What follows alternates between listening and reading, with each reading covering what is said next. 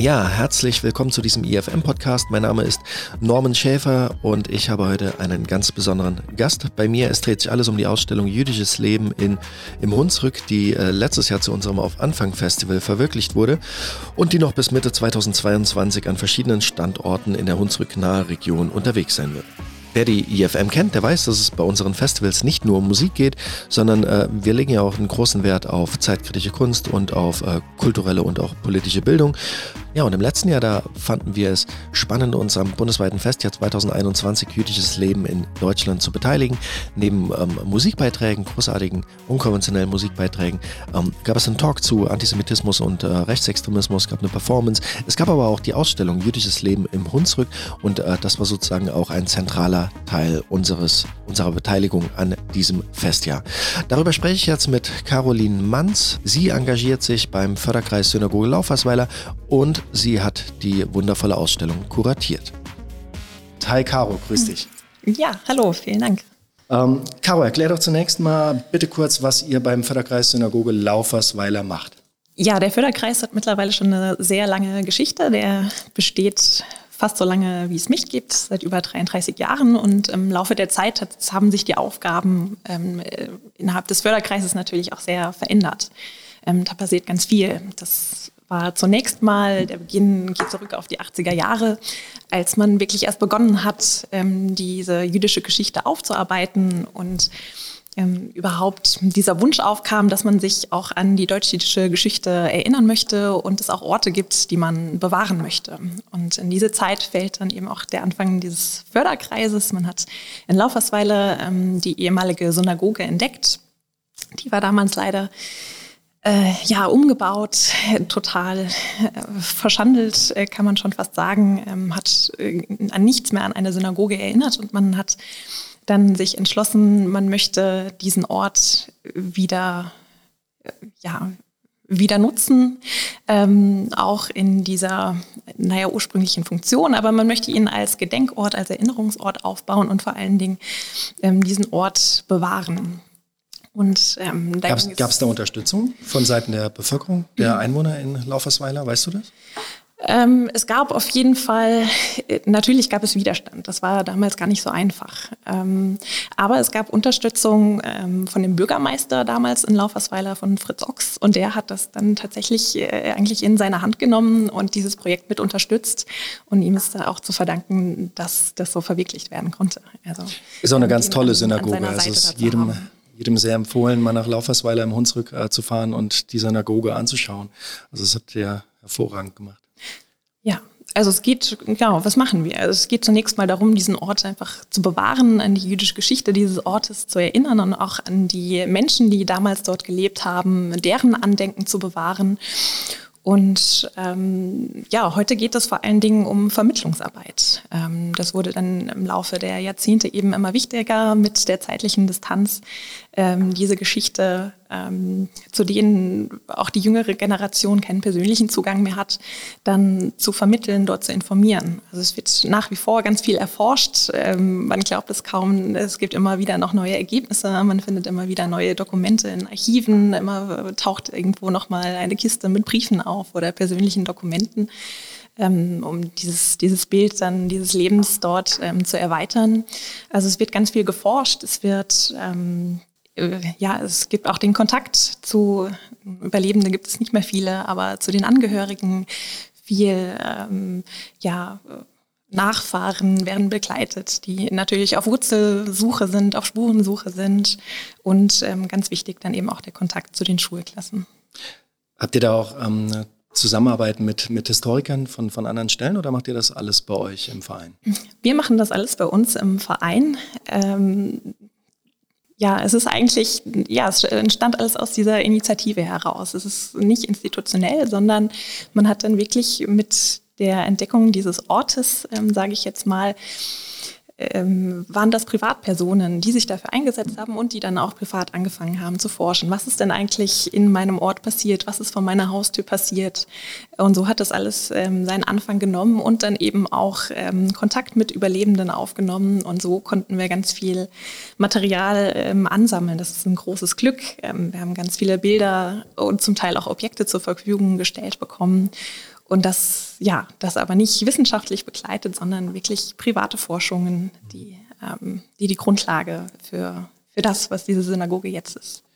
Das ist sicherlich auch total emotional. Also das ist jetzt nicht, nicht nur ähm, die, die äh, nüchterne äh, Geschichtswissenschaft oder, oder äh, historische Forschung, die dahinter steckt, sondern du hattest die Zeitzeugen schon angesprochen, die ähm, auch zum ähm, das ein oder andere Mal auch bei euch tatsächlich zu Begegnungen vorbeikamen. Und äh, das sind sicherlich ganz emotionale äh, Treffen, die, die euch garantiert auch äh, sehr stark bewegen.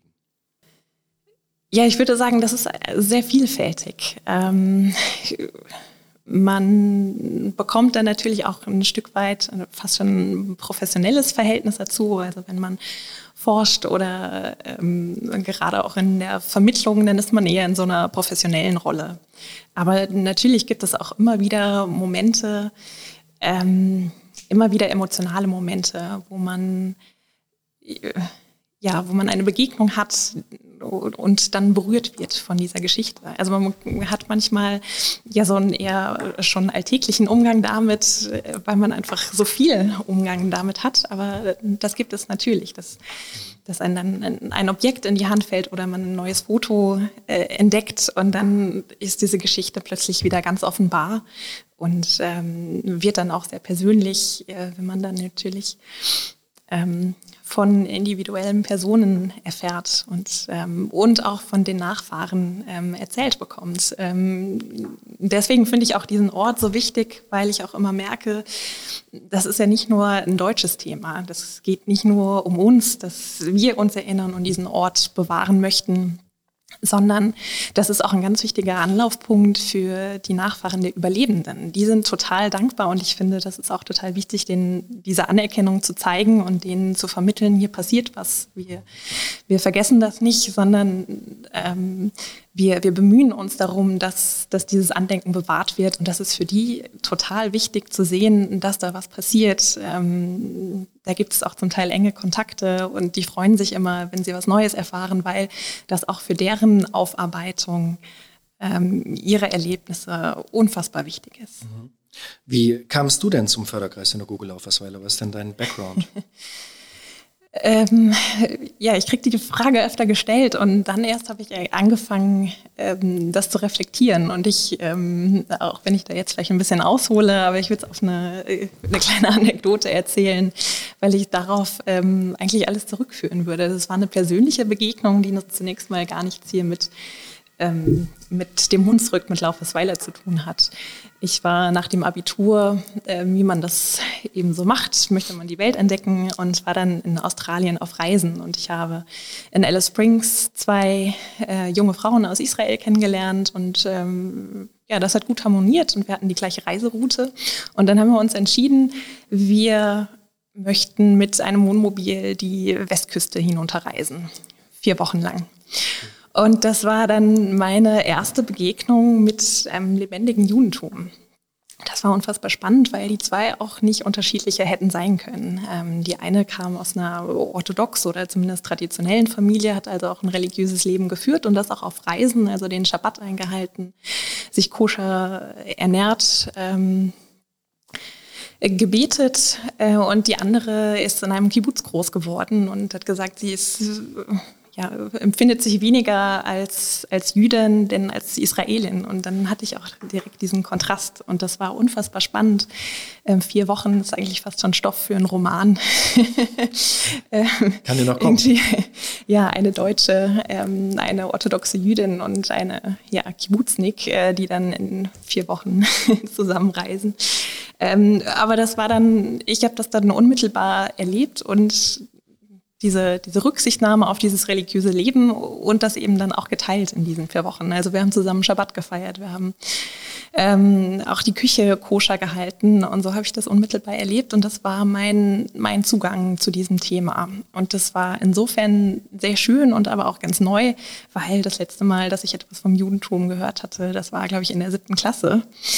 Ähm, und das, ich konnte ganz viele Fragen stellen, ähm, habe da einfach ganz viel mitgenommen und so wurde dieses Interesse oder diese Faszination geweckt und dann hat das so seinen Lauf genommen. Ich habe dann in meinem ersten Semester ein Seminar zum Thema Nahostkonflikt besucht bei Christoph Pies, also unserem Vorsitzenden. des Förderkreises und dann ja, ist dieser Kontakt so entstanden. Wir waren gemeinsam in Israel, haben gemeinsam Jugendprojekte gemacht und ich bin dann irgendwann auch in den Förderkreis eingestiegen, als wir 2014 das ähm, Studien- und Begegnungszentrum in Laufersweiler aufgebaut haben. Ja, im Jahr 2021, also auch der Grund der Beteiligung da, ähm, an diesem Fest hier, da lebten Jüdinnen und Juden nachweislich 1700 Jahre auf dem Gebiet des heutigen Deutschlands. Am 11. Dezember 321 nach Christus erlässt der römische Kaiser Konstantin ein Edikt. Das, dieses Gesetz besagt, dass Juden städtische Ämter bekleiden durften und sogar mussten. Das Edikt ist damit das früheste schriftliche Zeugnis über jüdisches Leben in Mitteleuropa überhaupt. Wann und wie begann denn ähm, das jüdische Leben im Hunsrück? Ja, wir befinden uns, ähm, also ein Teil des Hunsrücks ist ja auch hier an ähm, Rhein. Die Mosel ist nicht weit weg. Ähm, und das ist natürlich ganz wichtig für die Entwicklung auch des Judentums hier in der Region. Ähm, da gibt es durchaus Unterschiede. Die ersten Gemeinden gab es dann eben am Mittelrhein. Ähm, das waren wichtige Verkehrs- und Handelsrouten. Dort haben sich dann also die ersten Juden angesiedelt und diese Gemeinden gegründet. Das war so im zweiten, 12., 13. Jahrhundert gab es ähm, eine, ja, gab es erste urkundliche Erwähnungen in Bacharach und Oberwesel, in Boppard sogar noch ein bisschen früher. Ähm, also da, da war der Rhein als Handelsroute eben ganz wichtig. Und ähm, später gab es aber auch eine erste Gemeinde in Kirchberg. Ähm, aber diese, ja, diese Entwicklung war natürlich auch geprägt durch verschiedene Phasen des, ja, des Zusammenlebens und aber auch der Verfolgung. Also die Juden sind in den Hunsrück gekommen dadurch, ähm, dass es die Pestpogrome gab, dadurch, dass sie auch dann im 15. Jahrhundert aus den Reichsstädten ausgewiesen wurden. Viele sind dann in den Osten gegangen, um sich dort, also nach Osteuropa, um sich dort niederzulassen. Und einige sind dann dort in der Nähe geblieben, haben sich aber in ländlichen Regionen niedergelassen. Und so sind dann ja ab dem 17. Jahrhundert die Gemeinden im Hunsrück entstanden. Das heißt, ähm, das, das war nachgelagert nach den Schummstätten auch, äh, mit den frühen äh, religiösen Zentren schon des Judentums in Mainz, Speyer und äh, äh Worms. Ähm, das war ja dann im 11. Jahrhundert ungefähr, als genau. die aufgeblüht sind. Und ähm, das genau. hat dann noch ein bisschen gedauert, bis das auch äh, in den Hunsrück sich verlagert hat. Genau. Also wir haben ja hier gar nicht weit entfernt, du sagtest es schon mit den Schummstätten, ähm, das Zentrum des europäischen Judentums. Ähm, damals ist hier ganz viel passiert ähm, wichtige Gelehrte, die noch bis heute Gültigkeit haben, ähm, haben damals dort gelebt und natürlich auch ganz viel ähm, weitere Jüdinnen und Juden aus der ganzen Welt angezogen. So sind diese Städte aufgeblüht und gewachsen. Ähm, und man hat sich dann am Mittelrhein immer weiter ähm, ja, ausgebreitet oder angesiedelt. Und gerade in dieser Zeit sind diese jüdischen Gemeinden gewachsen. Und es war, ja, das hat sich in Wellenbewegungen entwickelt. Also es war, ja, es waren Verfolgungen. Viele jüdische Gemeinden wurden ausgelöscht. Sie wurden wieder aufgebaut. Ähm, und so ja, so hat sich dieses Leben entwickelt, bis es dann eben im ländlichen das, Gebiet gelandet ist. Das war dann auch territorial äh, total unterschiedlich, oder? Also es gab äh, Territorien, die äh, bewusst auch gesagt haben, Jüdinnen und Juden, ihr könnt hier bei uns Fuß fassen, weil sie natürlich auch Steuereinnahmen irgendwie vor Augen hatten, beziehungsweise auch die wirtschaftliche Komponente. Und es gab Gebiete, aus denen sie dann vertrieben wurden. Ganz genau. Es war insofern äh, der Hunsrück ja fast schon attraktiv, weil es kein zusammenhängendes äh, Territorium gab, sondern ganz viele klein, ähm, kleine Herrschaften, fast schon souveräne Herrschaften, ähm, die sich da so unterschiedlich verhalten haben. Manche ähm, wollten nicht, dass sich Juden, Juden dort ansiedeln. Andere, du hast es genannt, äh, vor allem aus wirtschaftlichen Gründen, denn Juden haben ähm, hohe Steuern bezahlt, ähm, haben für ihren Schutz bezahlt, den sie dann dort erhalten haben. Ähm, und so war das natürlich eine wichtige wirtschaftliche Komponente, ähm, weshalb andere sich dazu entschieden haben, dass sie äh, Juden willkommen heißen, dass sich Juden dort ansiedeln können. Ähm, genau, und deswegen hat gerade diese, diese Zersplitterung eigentlich ähm, das ermöglicht, dass sich dort in unterschiedlichen Gebieten ähm, Juden angesiedelt haben und Juden auch Unterschlupf gefunden haben. Ähm, zur gesellschaftlichen Integration gehören ja auch die Berufe ganz stark dazu. Wie war es denn? Also es gab ja auch definitiv ähm, berufliche Einschränkungen für Jüdinnen und Juden. Wie ähm, sah das denn im Gro aus? Was welche Berufe durften Sie ausüben und welche blieben Ihnen verwehrt? Ja, die Berufswahl, das ähm, ist ein sehr schwieriges Thema, war für Jüdinnen und Juden nicht frei. Ähm, also es war ihnen verwehrt, Land zu erwerben und sie durften auch nicht Mitglied in den Handwerkerzünften werden. Das hat natürlich die Berufswahl stark eingeschränkt, ähm, eingeschränkt und sich daher auch ähm, diese Einschränkungen in der Berufsstruktur der Juden wiedergespiegelt. Ähm, es gab durchaus, das ist eigentlich sehr interessant, es gab durchaus Handwerker, das hat sich dann aber eher auf die jüdischen Gemeinden selbst ähm, begrenzt. Ähm, die Handwerksberufe, die es gab, die waren eng verbunden mit religiösen Riten. Also es gab äh, vor allen Dingen Bäcker, denn äh, das ungesäuerte Brot musste gebacken werden oder das Challah-Brot, das zum Schabbat äh, gegessen wird. Ähm, sie waren Metzger, sie waren auch Winzer, Weinhändler, denn der Wein spielt ja natürlich auch eine ganz wichtige Rolle. Ähm, haben Textil verarbeitet, also das waren alles Berufe, Handwerksberufe, die in diesen religiösen Ritualen verankert waren.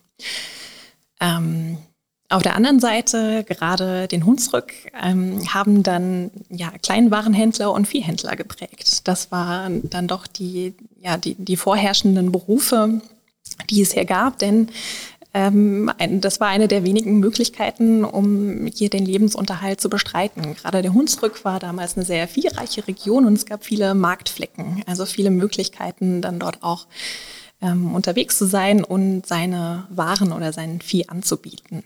Und auch ähm, ja, der Viehhandel ist natürlich eng verknüpft mit, ähm, mit der Religion. Wie, wie war es denn? Ähm, also es durften ja auch nur eine gewisse Anzahl an äh, Jüdinnen und Juden in den Gemeinden sesshaft werden, ähm, was natürlich den, den Aufbau von jüdischen Gemeinden in Bezug auf auch den, den Rabbiner, der ja in irgendeiner Form auch notwendig ist und sonstige Funktionen erschwert. Äh, das heißt, da haben wahrscheinlich einige Leute in Personalunion dann ziemlich viel übernommen, also sowohl die schulischen Parts, ähm, die religiösen Parts. Ähm, wie war das da aufgeteilt?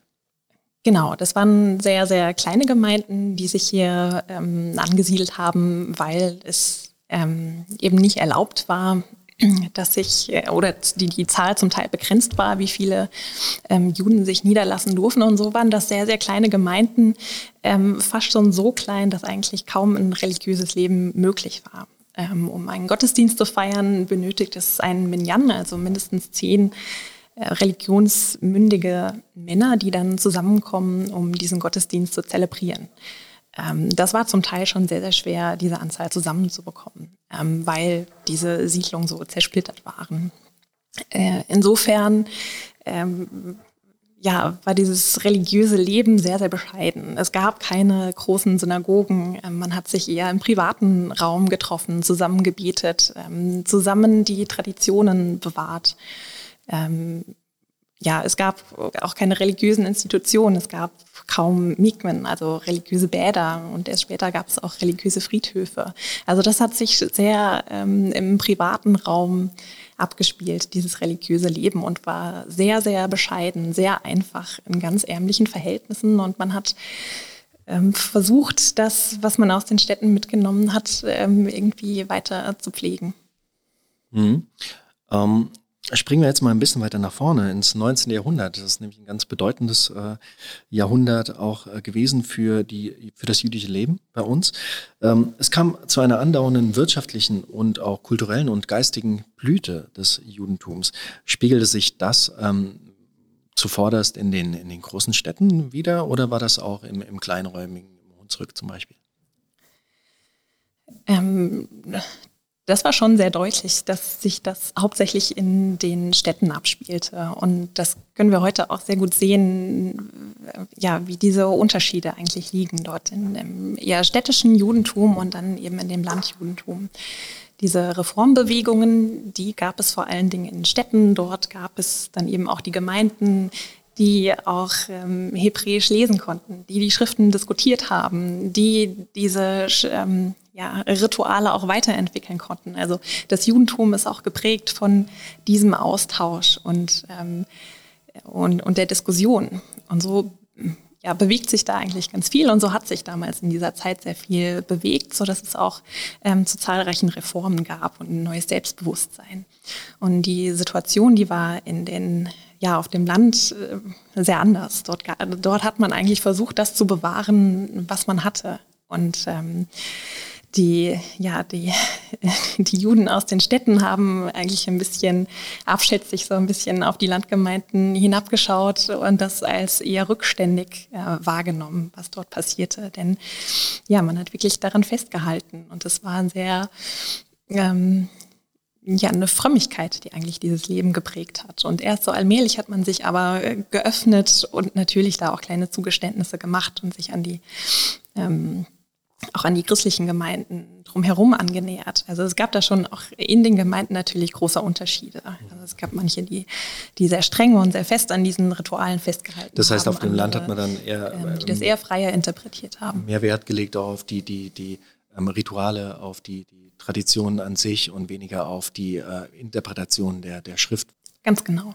Also du hast es ja, glaube ich, auch schon erwähnt. Es gab in diesen kleinen Gemeinden, die konnten sich keinen Rabbiner leisten. Also das, ähm, ja, man ist so, dort eigentlich in diesen Gemeinden geblieben und in dem, was man hatte.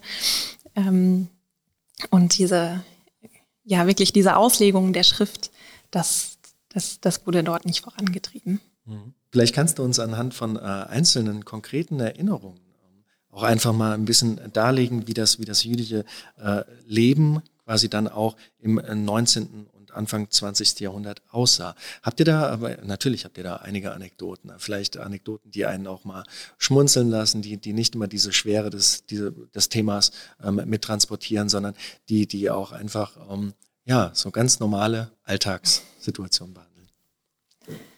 Ja, also wir schätzen uns da wirklich glücklich, dass wir einige Berichte haben von Juden, Jüdinnen, die dort gelebt haben.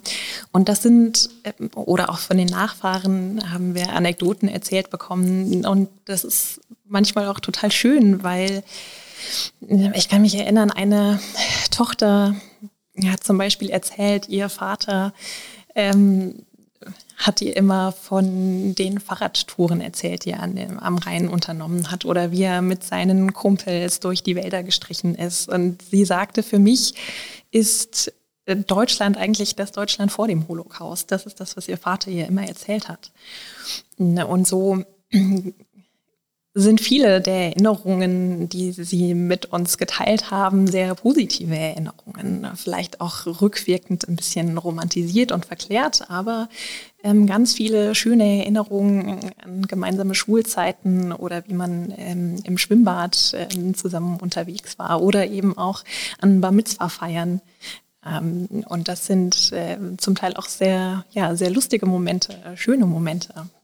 Es gibt zum Beispiel eine Erzählung, ähm, von Robert Kahn, der damals dann schon nicht mehr in Laufersweiler lebte, aber zur ja, zur Bemitzwa-Feier eines Freundes zurückkam und dann äh, erzählte, wie sie ähm, während dieser Feier die Weinreste aus den Gläsern äh, gesammelt haben und sich daran betrunken haben und äh, heimlich im, im, Kinderzimmer seines Freundes und dann ähm, ja sich alles um sie herum angefangen hat äh, zu drehen und er das als eine seiner schönsten Zeiten erinnert. Also das sind auch äh, positive Erinnerungen und äh, auch das vermittle ich total gerne, weil es aus diesem ganzen Thema eben diese, diese Schwere herausnimmt. Mhm.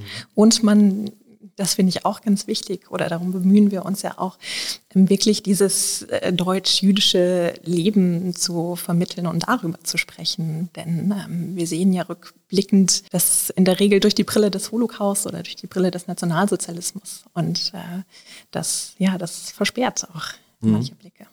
Das macht die Ausstellung auch wirklich hervorragend. Das ist euch sehr gut gelungen. Ähm, es gibt ja auch äh, eine, zwei interaktive Stationen mit auch Biografien oder kleinen Schnipsel von äh, Biografien von ähm, Jüdinnen und Juden, die dann äh, zum Teil auch emigriert sind. Ähm, ein, eine besonders beeindruckende jüdische Biografie hat dabei Harry Raymond. Ähm, der ist 1936 mit seiner Familie in die USA geflohen und äh, lebt heute in München. Kannst du was zu seinem Werdegang sagen? Den finde ich besonders spannend. Ja, ich finde ihn auch sehr spannend. Er ist eigentlich eine ganz schillernde Persönlichkeit. Ich hatte auch das Glück, ihn selber zu treffen 2017, als ähm, vor seinem ehemaligen Wohnhaus Stolpersteine verlegt wurden in Kirchberg. Dort ist er 1926 geboren und auch aufgewachsen. Und er hat wirklich eine ganz ähm, ja, interessante und außergewöhnliche Biografie. Er ist dort in einer Kaufmannsfamilie aufgewachsen und hat natürlich auch als Kind auch schon die nationalsozialistischen Repressionen und Diskriminierung erlebt. Er hat ähm, später seine Kindheit auch in ja, Büchern und auch Filmen verarbeitet und ähm, erzählt dort zum Beispiel, wie seine Mutter äh, ja versucht hat, seine, seine Segelohren mit Heftpflastern am Kopf festzukleben oder auch wie er ähm, immer lange Kleidung tragen musste, um seine dunkle Körperbehaarung zu verstecken. Also alles Merkmale, die so mit diesem stereotypen Bild des Juden natürlich verbunden waren. Und seine Mutter hat ihn da versucht ähm, zu schützen. Das war aber natürlich unfassbar unangenehm für ihn.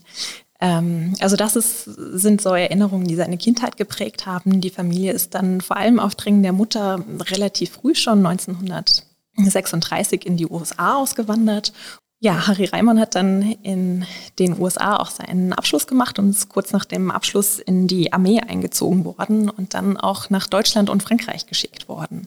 Ähm, da war dann der Krieg schon vorbei. Er sollte eigentlich ähm, Kriegsgefangene befragen. Ähm, das hat er dann nicht mehr getan. Aber er war dann in Europa stationiert und hat ähm, in Frankreich dann schon begonnen, das war ein ähm, Programm der US Army, ähm, Schauspiel zu studieren und hat es dann auch später in den USA wieder aufgenommen, dann einer renommierten Schauspielschule in New York. Und er ist da auch wirklich ähm, ganz interessanten Zeitgenossen begegnet. Also Marlene Dietrich äh, war wohl Gastdozentin, er hat mit Tony Curtis studiert, ähm, Henry Belafonte ähm, und ja, er ist dann in den 50er Jahren zum Entsetzen seiner Familie nach Europa zurückgekehrt. Ähm, zunächst mal nach Frankreich, hat dann später in Stuttgart ein Pantomime-Theater aufgebaut, ist dann nach Berlin gegangen ähm, und war dort lange als Schauspieler und Synchronsprecher tätig, hat unter anderem mit Horst Buchholz äh, einen Film gedreht und ähm, ja, war dann immer wieder äh, für Filmproduktionen als Schauspieler engagiert und hat aber auch ähm, in seiner, ja, in dieser darstellenden Kunst immer wieder seine eigene Biografie ähm, eingebracht und auch reflektiert. Und ähm, er lebt heute noch in München, ähm, mittlerweile über 90 Jahre alt und er strahlt eine wahnsinnige Vitalität und äh, ja, er war, er war vor kurzem noch in Bad Kreuznach, Ach ja. glaube ich, ja, genau. Und, ähm, und bei euch in, in Laufersweiler war er auch 2017. Oder auch äh, seitdem nochmal? Genau, ich habe ihn schon öfter getroffen. Er war einige Male in Laufersweiler zu Besuch und dann eben vor allem anlässlich der Stolperstein-Verlegung ähm, 2017 wieder zurück in Kirchberg. Insgesamt äh, begann das äh, jüdische Leben oder äh, gab es ja nur einen langsamen Wiederaufbau nach dem Zweiten Weltkrieg des jüdischen Lebens. Ähm, gegen Ende der 80er Jahre zum Beispiel ähm, gab es nur in Anführungszeichen 30.000 Mitglieder in jüdischen Gemeinden. Erst als in den 90er Jahren dann äh, zahlreiche Jüdinnen und Juden aus der früheren äh, Sowjetunion zuzogen, da änderte sich die Situation. Inzwischen lebt in Deutschland wieder die äh, drittgrößte jüdische Gemeinschaft Europas. Wie sieht das heutige jüdische Leben denn in Rheinland-Pfalz aus? Ja, heute leben in Rheinland-Pfalz wieder etwa 3000 Juden. Ähm, und Gemeinden gibt es eben in Bad Kreuznach, in Koblenz, in Trier, in der Rheinpfalz, in äh, Neuwied gibt es eine egalitäre Gemeinde und man sieht daran schon, ähm, dass jüdisches Leben nicht mehr auf dem Land stattfindet, sondern eben in den städtischen Ballungsgebieten. Das hat einen ganz einfachen Grund. Ähm, das hat natürlich mit der Infrastruktur zu tun. Also wer ein religiöses Leben leben möchte, der ähm, möchte samstags oder freitags in die Synagoge gehen, der möchte ähm, ja, äh, koscher essen, ähm, der braucht bestimmte Lebensmittel, der möchte auch Mitglied einer Gemeinde sein.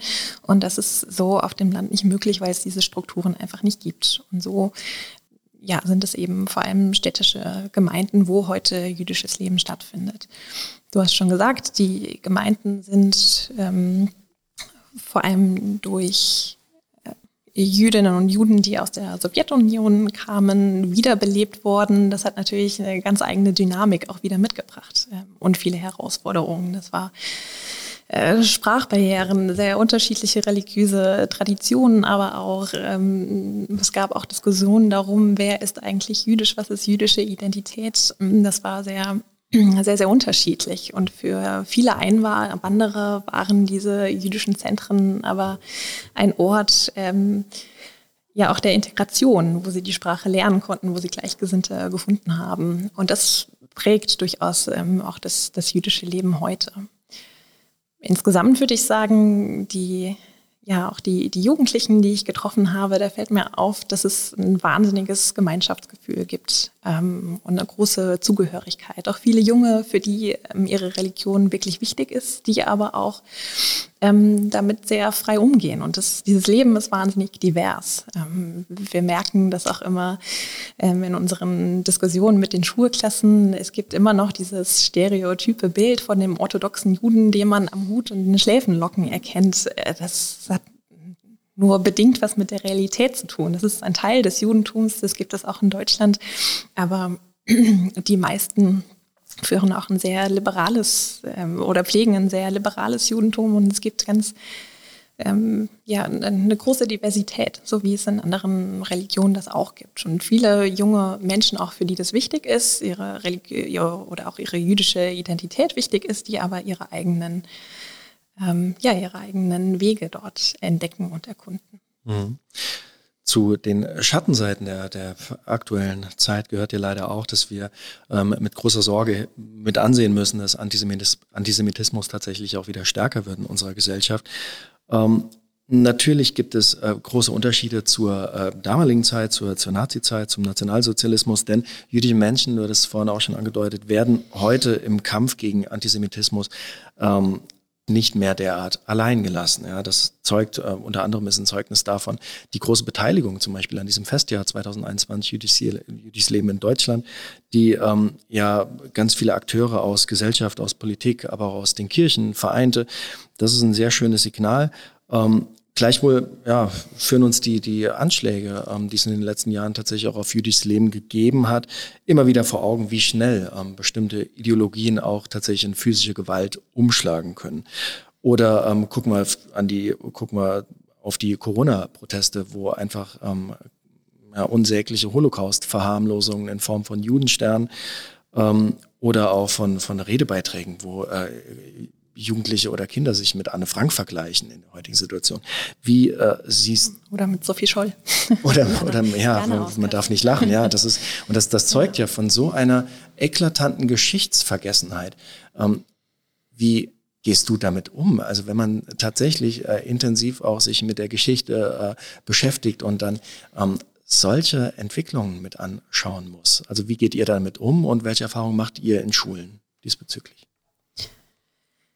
Ähm, ich finde das ganz schwer, da zuzuschauen, denn du sagst es schon, das ist ja kein, ähm, ja, kein, kein Stilmittel für einen Protest, sondern das ist eine Verharmlosung des Holocaust und letztlich auch eine Verhöhnung der Opfer. Ich finde es ähm, sehr perfide, dass man sich ähm, da als Opfer stilisiert.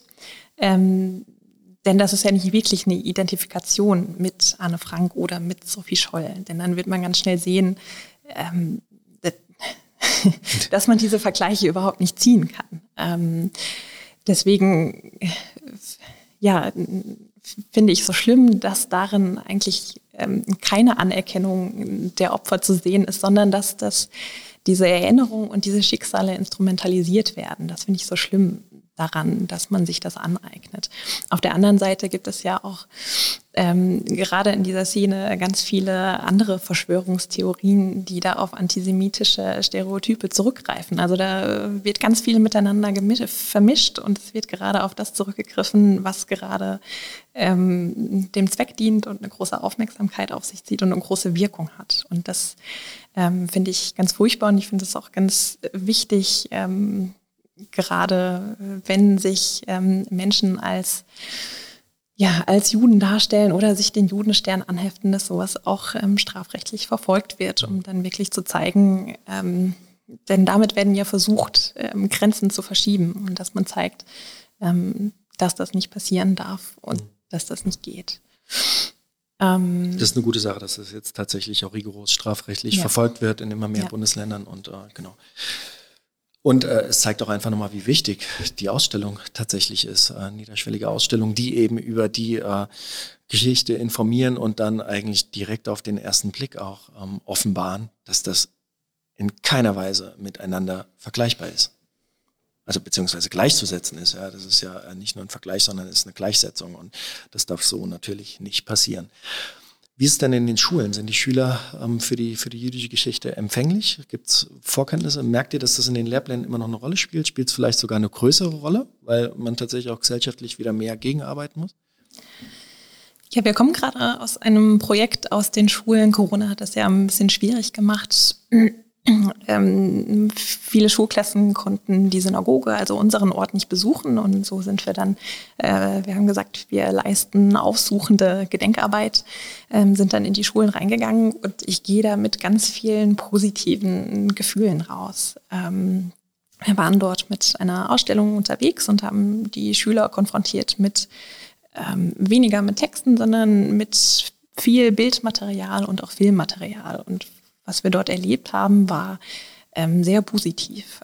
Ähm, ganz viel Empathiefähigkeit, ganz viel Sensibilität auch im Umgang mit diesem Material und ähm, keine Provokation, keine äh, antisemitischen Äußerungen ähm, und ganz viel Interesse, ganz viele offene Fragen und aber auch ganz viel Engagement, also auch viele ähm, AGs, ähm, die sich einsetzen für ähm, ja, für Courage, für ähm, diese Aufarbeitung der Geschichte gegen Antisemitismus, gegen Rassismus. Und das finde ich ganz großartig zu beobachten.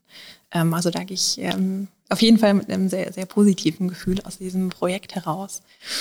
Ähm, was ich manchmal beobachte oder häufig beobachte, ähm, ist, dass es ein Gefühl für jüdisches Leben gar nicht gibt. Also die ganz wenige kennen einen Juden, eine Jüdin, waren mal in einer Synagoge. Ähm, gerade die jüdische Kultur, diese Diversität, die Religion, das ist vielen total fremd, weil sie es eben gewohnt sind, immer ähm, das aus dieser Holocaust-Perspektive zu betrachten. Das ist, was in den Schulen vorherrschend ist. Es wird dann in der neunten, zehnten Klasse über den Nationalsozialismus gesprochen und sonst sehr wenig über jüdisches Leben. Und das, das wird auf jeden Fall sehr offenbar, dass, das, dass dieses Leben ähm, was ja einen viel größeren Raum einnimmt, auch ähm, eigentlich, ähm, dass das viel vollkommen fremd ist. Und da finde ich, muss auf jeden Fall was getan werden, da muss dagegen gearbeitet werden. Ähm, dass auch das, äh, weil das wird den Menschen ja gar nicht gerecht und auch dieser sehr ja, dieser, dieser sehr wichtigen Geschichte und auch dem Einfluss äh, und, und dem Zusammenleben, das es ja auch durchaus gab, ähm, dass man darüber mehr spricht, das finde ich total wichtig schöne, hoffnungsvolle Gedanken, mit denen wir in die Zukunft gehen. Wir sind jetzt tatsächlich auch schon äh, am Ende unseres Podcasts angelangt. Vielen Dank an dich, Caro. Es war mir eine Freude. Ja, Vielen Dank, ich habe mich auch gefreut. Die Ausstellung Judiths Leben im Hunsrück ist jetzt noch bis zum 11. März in Rheinböllen zu sehen. Danach geht es weiter nach Kastellaun. Ähm, die folgenden Stationen, die noch bis Mitte 2022 folgen werden, die könnt ihr in Bild auf unserer Homepage unter www.initiativen-fm.de oder auf unseren Social-Media-Kanälen einsehen und äh, dort natürlich auch die Infos zu unserem Abschlussevent, das wir auch äh, Mitte 2022 in Bad Sobernheim planen. Da wird es wieder hochkarätige Musik geben und ähm, Beiträge zur tatsächlich auch wiederum unheilvollen Allianz zwischen Verschwörungsmythen und Antisemitismus. Bleibt uns gewogen, wir machen auf jeden Fall weiter und wir beenden den Podcast jetzt mit einem wunderbaren Song von Daniel Kahn, ähm, auch äh, ein Künstler mit jüdischem Background, der von den USA in den Nullerjahren nach Deutschland emigriert ist. Und das ist jetzt eine Interpretation von Leonard Cohens Halleluja, das er live bei Auf Anfang letztes Jahr performt hat.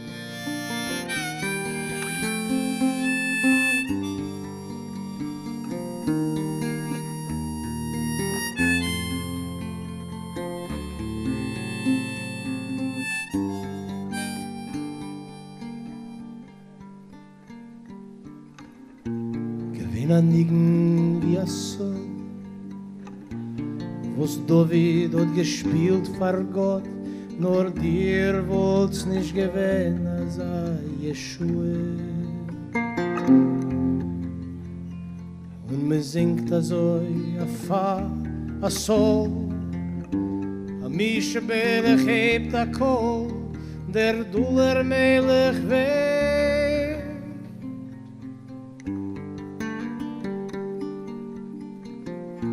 Deine Munde ist geworden schwach. Bascheve bot sich auf den Dach. Ihr Chein und die Levone Dein Refue Sie nimmt dein Guff Sie nimmt dein Kopf Sie schneit von deiner Hora Zopp Und sieht von Meul a Rohr Halleluja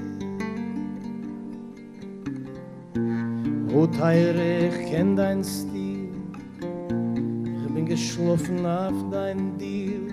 Ich hab kein Mal nicht gelebt Mit der Satz neu Und ich seh dein Schloss Ich seh dein Fon Ein Herz ist nicht kein Melichs Thron Es ist a kalte Und a kalle Halleluja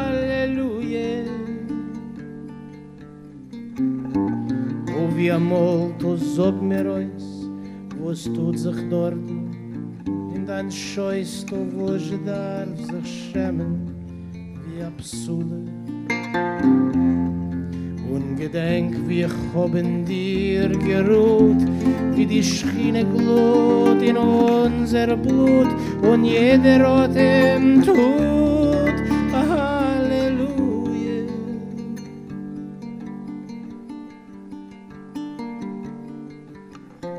So sein, mein Gott ist gar nicht da Und Liebe soll sein kaum im Roh A Puster Träum zerbrochen und mechule So nicht kein Gewein in Mitternacht Nicht kein bald Schuwe aufgewacht Nur ein Elende kol keure Halleluja An Apikoires rufst du mich?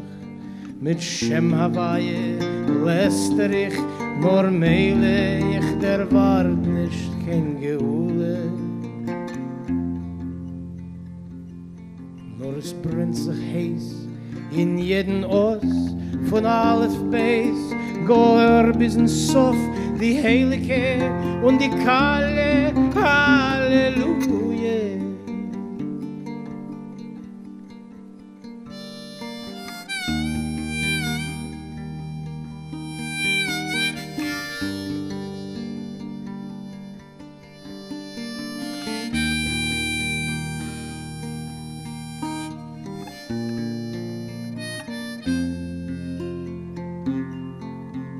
das ist alles, es ist nicht kein Sach. Ich mach derweile, was ich mach. Ich komm da wie ein Mensch, nicht kein Schaluje. Ich hutsch als verloren, sei wie sei. Will ich verleuben Adonai und schreien, will ich hei,